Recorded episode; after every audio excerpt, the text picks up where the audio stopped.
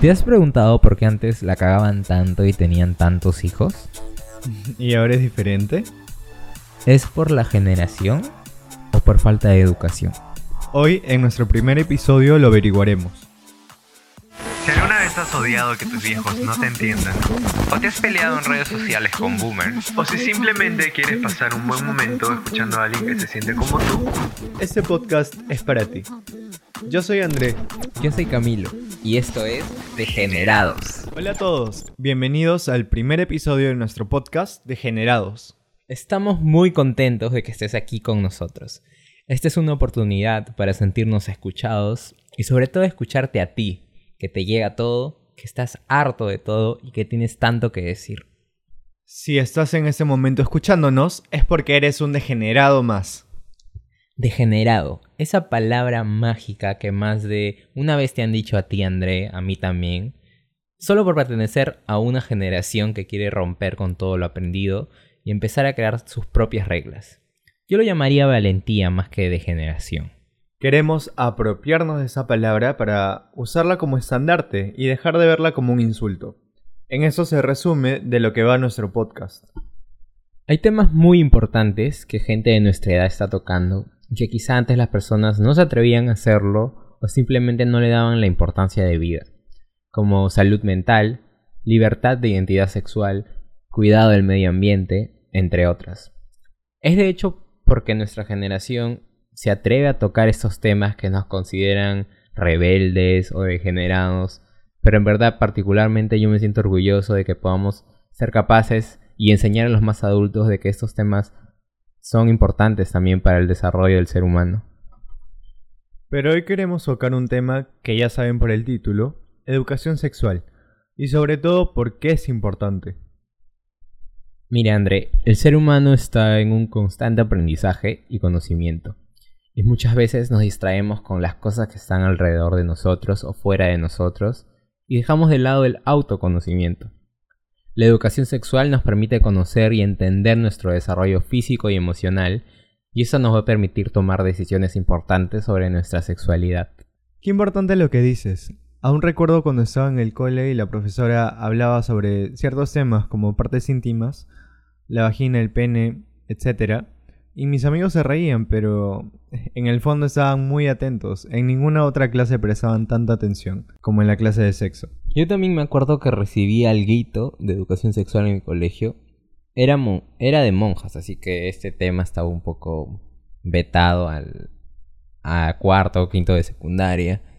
Y cuando llegó la hora de que me lo enseñen a mí, ya todos estábamos en la época, pues, de que si escuchábamos pene ya nos hacíamos como los que no se reían, porque ya éramos suficientemente grandes para entender estos temas. Pero en verdad todos mis amigos estaban cagados de risa por dentro. Así que lo que sí hubiera querido es que me lo enseñen un poquito antes, quizá, porque a esa edad ya varias de mis amigas y amigos ya habían tenido sexo, sin saber, eh, sin recibir la información adecuada. Y nada, hubiera querido que sea un poco antes. Claro, todos aprendimos algo en el cole, pero creo que la mayoría aprendió más viendo. Y de eso se trata nuestra primera secuencia del día de hoy. Generacionales. Descubramos juntos los cambios que hay generación tras generación en esta secuencia. Bienvenidos a la secuencia Diferencias Generacionales. Esperamos que estén atentos a lo que vamos a decir, hijos de su puta madre. El porno, André. ¿Cómo era el porno antes? ¿Te han contado tus papás o tus abuelos? ¿Te imaginas a tu abuelo viendo porno? No, ni lo digas. Tampoco quiero imaginármelo. Pero, interesante. Porno de antes versus porno de ahora.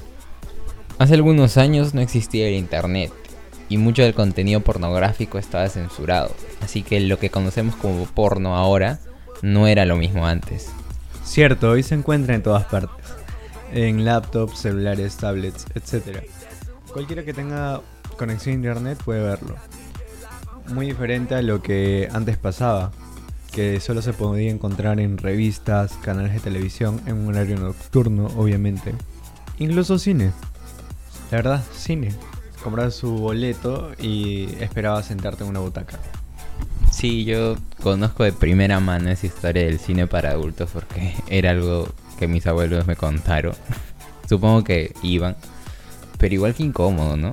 Mm, Aunque cabe destacar que lo que se veía en las revistas y en la televisión, incluso en el cine, en todo lo que mencionas, no se parece en nada a lo que es ahora. Antes bastaba con ver una mujer en lencería o que los personajes eh, tuvieran acercamientos eróticos o un poco sensuales para satisfacer a las personas de la época. Una gran diferencia a lo que se estila ahora. Y lo peor es que, ya que es más explícito, las personas se guían de eso para aprender a cómo ser en la intimidad con su pareja. Pero olvidan que todo eso es falso. Me parece importante el punto que tocas y hay que enfatizar en que la industria pornográfica es ficción, como cualquier otra película, cortometraje, y que hay actores de por medio, repeticiones, muchas tomas, edición, inclusive castings para encontrar la persona ideal para que salgan las películas porno. Entonces, no hay que tratar de imitar esto, ya que no, no es la realidad. Exacto, así que mucho cuidado con eso. Esto fue Diferencias Generacionales. Así como la pornografía nos muestra una cara de las relaciones sexuales que no es real, hay otros temas que se creen sobre el sexo que tampoco lo son y terminan siendo mitos. A ver, yo me acuerdo que de adolescente me dijeron que si me masturbaba mucho me iba a quedar ciego. También lo de los pelos en la mano, no te olvides. A esta edad ya todos estaríamos como chubaca y encima tuertos, ¿no? Interrumpo la transmisión para pedir perdón por ese chiste mal contado. Estos huevoncitos se creen payasos. Sigamos con el podcast. O en el caso de las chicas, pues se creía, bueno, se cree que el imen es un un símbolo de virginidad. Pero eso varía según la persona, así que no significa nada. Otra cosa que he escuchado y entre nosotros es, ah, ¿cómo, ¿cómo tirarán los abuelos? Y algunos incluso se preguntan, ¿tirarán? ¿Podrán? ¿Cómo harán? Mm, Yo pienso que quizá los abuelos también piensan eso de nosotros, como que ellos cómo tirarán si no saben, no tienen la experiencia de nosotros.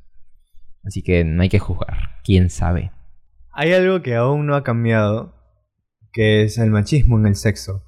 ¿Consideras que el sexo de por sí es machista? O sea, ¿el hombre tiene necesariamente que dominar y someter? Este es un tema bastante complicado, ¿no? Yo creo que hay roles de sexo que de alguna manera te dicen lo que te corresponde hacer y la manera como te tienes que comportar cuando tienes relaciones sexuales.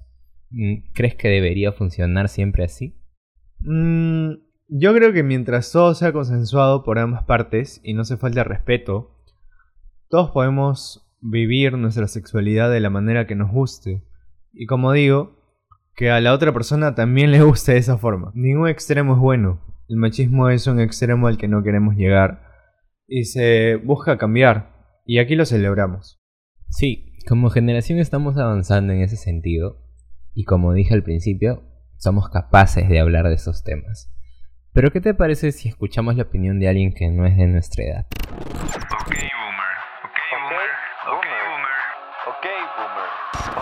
Ok, boomer. Ok, boomer. Frase utilizada para mandar callar a alguien mayor que tú. En otras palabras sería, sí, sí, lo que tú digas viejo de mierda. La pregunta de hoy es... ¿En dónde recibiste educación sexual? Ajá, hola hijito.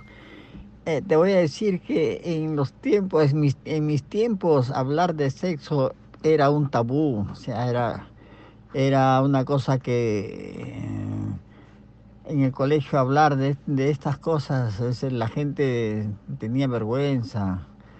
Eh, era difícil que te dijeran eh, usar preservativos o, o tener relaciones cuando, cuando la mujer no, eh, no está, digamos, fecunda, eco. Era, era difícil, no, no, no, no había, no habían esas cosas que ahora, ahora hay, que te explican en el, colegio, en primaria. Nosotros éramos, estábamos en secundaria, pero nadie nos hablaba de, de cómo cuidar a una mujer, ni cómo, ni cómo evitar los hijos. No, eh, desgraciadamente eh, eran, eran otros tiempos, no, no, no, no se, no se hablaba de sexo con el pa, con, con, mis, con mis padres nunca se hablaba de sexo. Eh, tampoco yo, tampoco yo me mm, hablaba con ellos de sexo porque me daba vergüenza. Ellos tampoco me decían nada, también fuerte, también fuerte porque tenían vergüenza. No, solamente con los amigos sí se hablaba de muchas cosas entre nosotros, porque caramba éramos éramos jóvenes, palomías, y se hablaban de las hembritas, que uno, uno las enamoraba y las agarraba así, así, así. Pero, o sea, en, familia, en casa, ni en el colegio se hablaba de estas cosas, hijo. En el colegio, pero en el tercer año de secundaria. Ah, bueno, la clase se llamaba clase de educación sexual. Y la profesora este, se paró en el centro y empezó a comentar y decir, bueno chicas, nos toca la clase de educación sexual. Pregúntenme lo que desean saber. Entonces mis compañeras, las más, las más movidas, empezaron a hacer preguntas, ¿no? Por ejemplo, una de ellas decía, profesora, profesora, ¿cómo es el semen de los hombres cuando tienen relaciones sexuales? Entonces la profesora se quedó bien avergonzada, pero le dijo, ay chicas, dijo, es como el quaker. Ah, de verdad, dijeron. Después este tenía otra amiga que era, mis amigas eran bien desarrolladas ya. Eran, tenían todo su, su cuerpito ya formadito, ya eran bien señoritas ya, ¿no? Bien desarrolladas. Y decía, profesora, pero ¿verdad que este cuando cuando a veces profesora, este lo que pasa es que a veces profesora mi cosa me late, profesora, le dice. Y la profesora decía, "Ah, sí." Y todos empezaron a reír por lo que ella estaba diciendo. Y así, a mí la verdad que no me gustó lo que escuché y por eso yo, aunque ellos estaban hable y hable y hable, ya yo cerré mis oídos y no quise saber más. Esa es la poca educación sexual que tuve. Eso fue. Ok, boomer. Bueno, quizá hoy hemos aprendido un poco más de por qué es importante hablar sobre esos temas. Pero sé que aún hay gente desinformada, y es ahí cuando vienen los problemas. Claro, durante todo el episodio hemos hablado cómo nuestra generación es capaz de hablar de sexo y demostrar que ellos sí saben, pero en verdad no, hay gente que todavía vive desinformada y de todas las edades. No hablar de sexo desde casa o desde el colegio a veces pasa factura de una mala manera y termina en embarazos no deseados, enfermedades de transmisión sexual, hasta abuso cuando no sabes cuál es el límite en donde algo deja de estar bien o mal. Exacto, es importantísimo. Y por eso queremos darles algunas cuentas que podrían seguir para investigar un poco más sobre el tema. Y de esta manera informarse de manera didáctica. Hemos encontrado en Instagram unas cuentas que son buenísimas. Una cuenta que sigo hace poco es arroba corazón con leche en Instagram. Es una chica que tiene contenido muy paja y se enfoca un poco más en el público femenino, pero de vez en cuando también publica cosas chéveres para nosotros los chicos.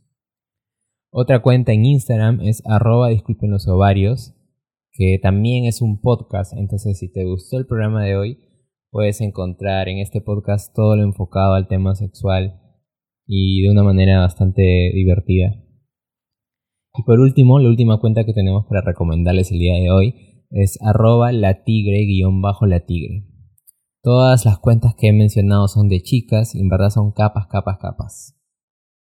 Esperamos que hayan disfrutado el episodio de hoy y que se lleven algo de aprendizaje. Y por última vez, por favor, infórmense, investiguen, es gratis, para que no terminen después haciendo el ridículo en movimientos sociales absurdos como con mis hijos no te metas. Sorry, lo tenía que decir. Si no, el episodio no estaba completo. Hemos llegado al final del podcast. Gracias por acompañarnos, degenerados. Si te ha gustado el tema de hoy, quédate atento a los siguientes episodios, que los temas se ponen aún más interesantes. Sigue nuestro podcast y entérate de lo último en nuestro Instagram arroba degeneradospodcast. Gracias por escucharnos. Hasta la próxima.